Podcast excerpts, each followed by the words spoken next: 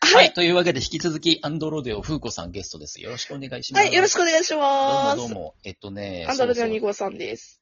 2号さんと書いて風子さんね。はい。 うん。いつこの2号さんと書いて風子さんにしようっていう、みつるみたいな名前を思いついたんですか、これ。え、思いついたのはもうラジオトークのうん存在を知ってやりてえなって思った時に、ほうほう。あ、じゃあもう253でやったらいいだ、いいじゃんって思って。えー、アンドロデオはどっから来たんですかあ、そう、アンドロデオなんですけど、まあ、位置的にはその名字っていう位置で使ってるんですけども、うんうん。アンドロデオのその由来っていうのが、うんアンドロイドっていうところと、うん。あとは私、グランロデオさんのファンなんですよ。グランロデオさんっていう、まあ、バンドのあの、あそうです、いアニソンアーティストさん。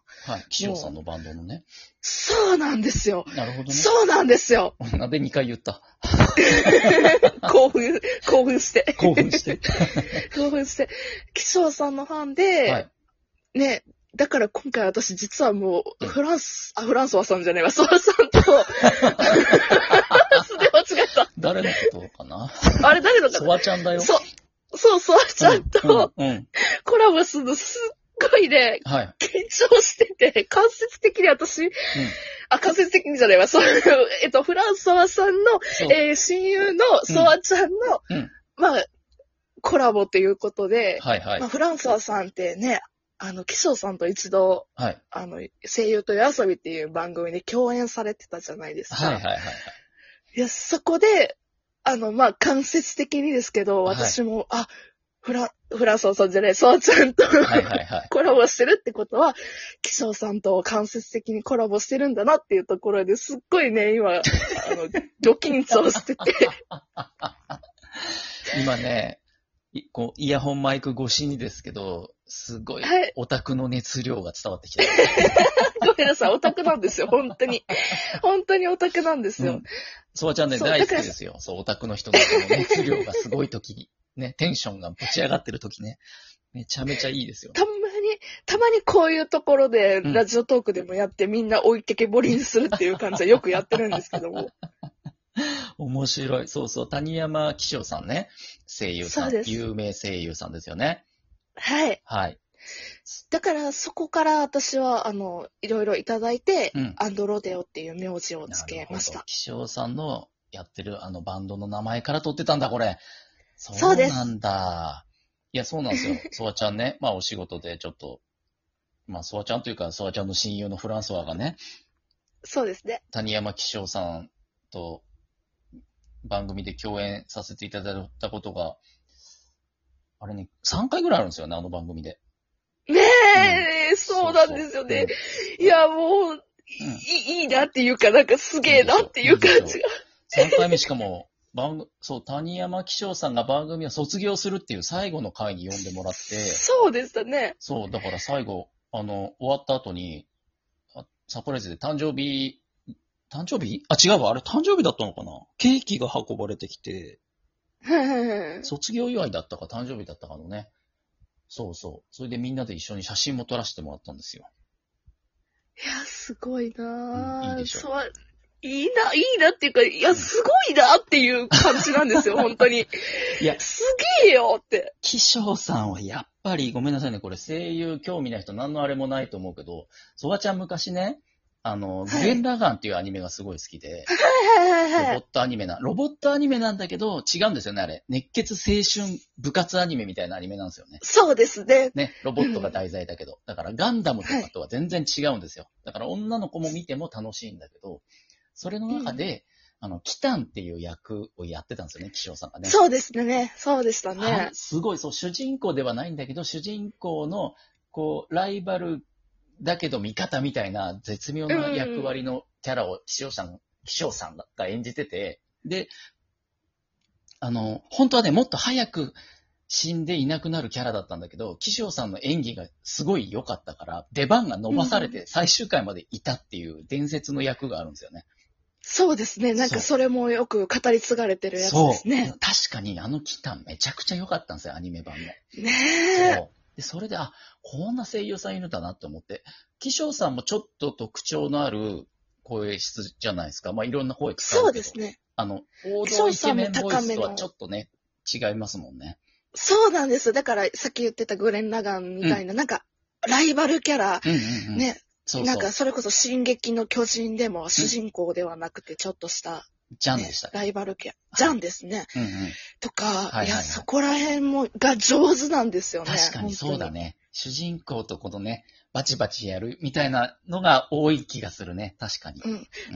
と思いきや、やっぱりちょっと乙女ゲームでなんか優しいキャラやったりだとか、ヤンキーキャラやったりだとかもあって、幅が広い。そうなんですよねあー。なるほ ど。その辺やちばい、ょっオとタク出てた。オタク出ちゃったね。オタクの熱量出ちゃ出ちゃった ね。いや、その辺なんかふ、さい、あの、ラジフォンショッキングの時の話に戻りますけど、風子さんの声質も、その、ジャンルとしては一緒ですよね。報道派の確かに。女子女子した声からはちょっとは外した感じですもんね。そうですうんうね。んうんあの、だから、それこそ、青春期だとか思春期を本当に気象さん大好きでうんうん行ってて、うんだから、私カラオケとか行くと、ん絶対グランロデオみたいな気象さんの声質というか歌い方になります。へえ、すごいな。ガチ中のガチファンだ な。そうな多んだ分なんか皆さんそういうのあると思うんですよ。なんか青春期に聞いてたようななんかうん声で、うんなんかカラオケ行ったらその人に似たような声になっちゃうみたいな。あーまた、そのアーティストさんの声質の特徴とかね、魅力がすごい強い人だと引っ張られてそっちに寄っちゃうことはあるかもしれないですよね。はいあ。の、私の場合だったら、ササザンとかねサザンとかもそうあ、そうですす、そうです。よね。そううん。です。なんか意識してないのに真似みたいになっちゃう、みんながね。そうです、そうです、そそうですう。いうパワーが希少うーんってなるじゃないですかそうそうそう、あるのかもしれないね。はい。私は本当に貴重さん、そんくらい大好きなんですよ。なるほど。なんかね、すごい、あの、僕仕事で歌舞伎役者さんとかの若手の方とも結構仕事させていただくんだけど、あ、そうなんですね。歌舞伎の方っていうのも、やっぱほら、その、なんつうのかな、オーラというか、敷居の高さというか、拡張高さみたいなのあるじゃないですか、あのジャンルって。ありますね。気軽に聞いちゃいけないみたいな。そう、だからなんか、一緒に仕事してても、やっぱ普通の若手俳優さんとかとはちょっとね、一線を隠した感じがあるんですよ。へえでそうなんです、なんかね、気象さんにはね、同じような匂い感じなんですよね。ええそうなんですか。なんでかわかんない。そう、もうね、たまあ、こラジオ、これ名前出して多分いいけど、あのう、ん坂東美之助さんっていう俳優さん、歌舞伎俳優さんがいるんですけど、うんうんうあんうのん、ワンピース歌舞伎でゾロとかやってた。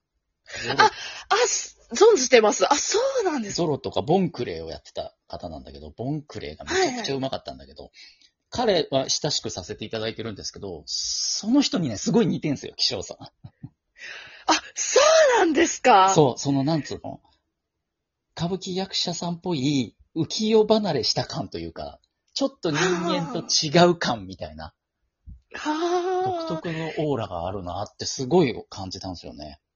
ええそそうなんだ。すそうなんだごい。声優さん、他にも若手声優さん何人か仕事しましたけど、あの人ちょっとそういう特殊な感じを感じたんですよね。なんだかわかんないけど。そうなんです。多分、そうやと思うんです。多分、なんですかね。あと、うんその、気象さんが、その、養成所に入ってらっしゃった時に、はい。もうなんかそういう感じで、オーラがあったから、なんかデビューできたみたいな話を見たりとかしてたんですけど、へやっえ。ぱ、あの方ずっとそういうのを持ってらっしゃるんだろうなっていうのあはあ、そう思いなんますだ。ね。そうなんですよ。なんかね、あのね、覇王色の覇気ですよ。言ってみれば。いやあの、覇なん王つ色うだのかな。一般人をちょっと寄せ付けない的な、ちょっと強い言い方すると。ーうんううんん。うん。いなんやかこういや、そうだと思います。あ気軽の、にライブとかもね、そう行くとやっぱめちゃくちゃ光放つのあで、やっぱそうなんだ。ううんん。なんかね、それはすごい分かった。いやーいや、なんかそういう話聞くと、うわ、すごいなと思いますね。ちょっとテンション上がっちゃった。いや、でもね、ほんとすごい、あの、スター性っていうんでしょうね、多分ああいうのね。うんうんううんん。逆の人もいるんですよ。なんか、テレビ、同じようにテレビとかで活躍してる人でも、直接会ったら全然普通のお兄ちゃんだったりする人もいるんだ けど。それはね、いっぱいいらっしゃいますよね。芸人さんとかそしうかそうり。そう。オーラオーラないな、みたいな人もいるじゃないです か。あの、私昔マ、マク、マックでバイトしてた時に芸能人さんあったりしてましたけども、はい。あ、この人、あれこの人、あれあの人よねみたいな感じ の、普通の人あれみたいなうんうんううん、よくありましたね。んちなみにそれ、どなたでしたあの、え、名前出して大丈夫ですかねあのいいでしょうサバンナの、うん サバンナ高の橋、さんあの、ヤギさん。ヤギの方。 ヤギさんはだって半分一般人でしょそうですね。あの、うん。なんか、普通にマック食べて、うん普通に私、ナゲット渡して、 あれイートインして帰ってったなとか見ながら、普通の人じゃん、それ。普通の人でしたね。それはでも、テレビの画面の中で見ても普通の人っぽいからね、あの人。それはしょうがないんじゃないけど、一応ギャグはやっぱね、なんか、うんなんか破天荒なギャグたまにするじゃないですか。テレビではね、マックではやってなかったですか、破天荒なゲーム。やってなかったですね。ブラジルの人とかやってな いですね。そうなんだ。真逆ですね、じゃあね。ねえ、面白かったですね、ああいうの。うんわかる本当。そう、岸尾さんのエピソードもう一個話していいですかどうぞ番組出てね、もう何年かやってた番組なんだけど、ディレクターさんの一人がね、すごい岸尾さんのファンらしくて、男の人なんだけど、はいはいはがい。たいのいい男のディレクターさん、もう何年も一緒にやってんだよ、毎週その仕事。だからもう、うんうん仲良しなんだろうなと思って見てたら、最後めちゃめちゃもじもじしながら、あの、岸尾さん、サインもらっていいっすかとか言い出 して。いやいやいや、なんで今更緊張してそんなこと頼んでんのって思ったけど、それぐらいの近寄りがたいオーラが多分あるんですよね。うんうんうん。うんと思います。うん。